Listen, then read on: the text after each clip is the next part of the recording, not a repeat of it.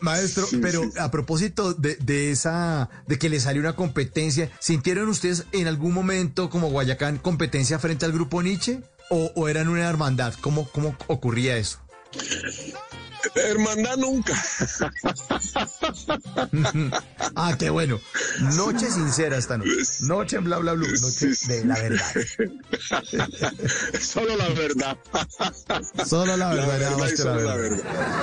Sí, guerra, no, guerra, guerra, guerra. Nosotros pues eh, nos conocíamos con, con Jairo y éramos de Quibdó, pero, pero él, eh, él no quería que, que saliera un grupo con fuerza y, y, y aunque hoy muchas personas que no estuvieron allí aparezcan a decir que no fue así, que, que Jairo no lo hizo, que Jairo no lo hacía, sí, sí, sí, era guerra, él, era él era terrible, así como lo mismo que era genio, un genio para hacer las canciones, indiscutible, un maestro, pero, pero también eh, era terrible, él hacía todo lo posible para que no sonara nadie más, pero con nosotros no pudo. no, señor. No pudo, no pudo, no pudo. Pero en algún momento cuando ustedes que escogían las canciones o querían lanzar un álbum, eh, miraban un poco qué se estaba haciendo allá en la, en la, en la tienda al frente que se llama el Grupo Nietzsche. No, siempre, siempre ha sido al revés. Mauricio, siempre ha sido al revés. Hasta el día de hoy. Al revés. Hasta el día de hoy. toda la vida.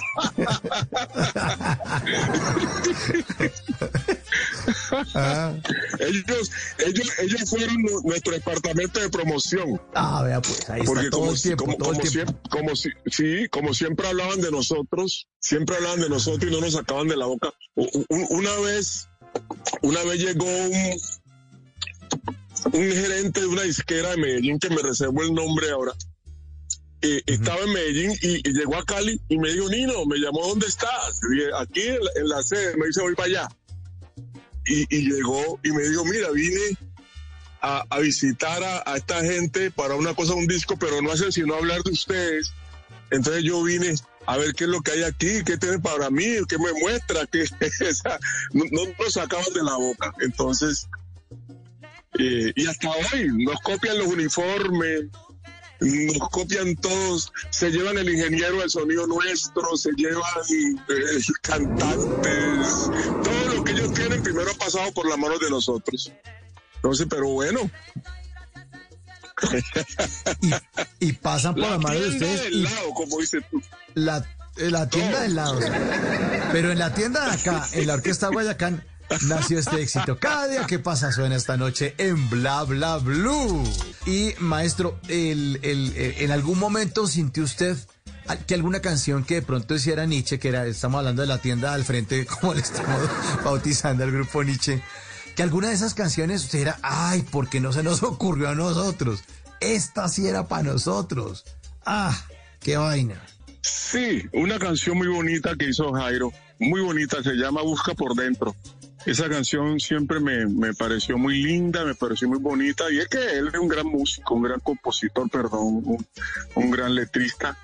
Y esa canción Busca por Dentro, una canción muy bonita que, que Jairo escribió, que siempre me gustó mucho. Yo se lo dije, Bueno, ahí está. Reconociendo también el talento de la tienda al frente, Nino Caicedo de Guayacán.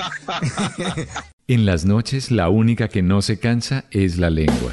Por eso, de lunes a jueves a las 10 de la noche empieza Bla Bla Blue con invitados de lujo. Aquí está, Quinito, Quinito, su amigo, su amigo. Los saluda Buxi, soy Yuri Buenaventura. Los saluda Orlando Duque, clavadista.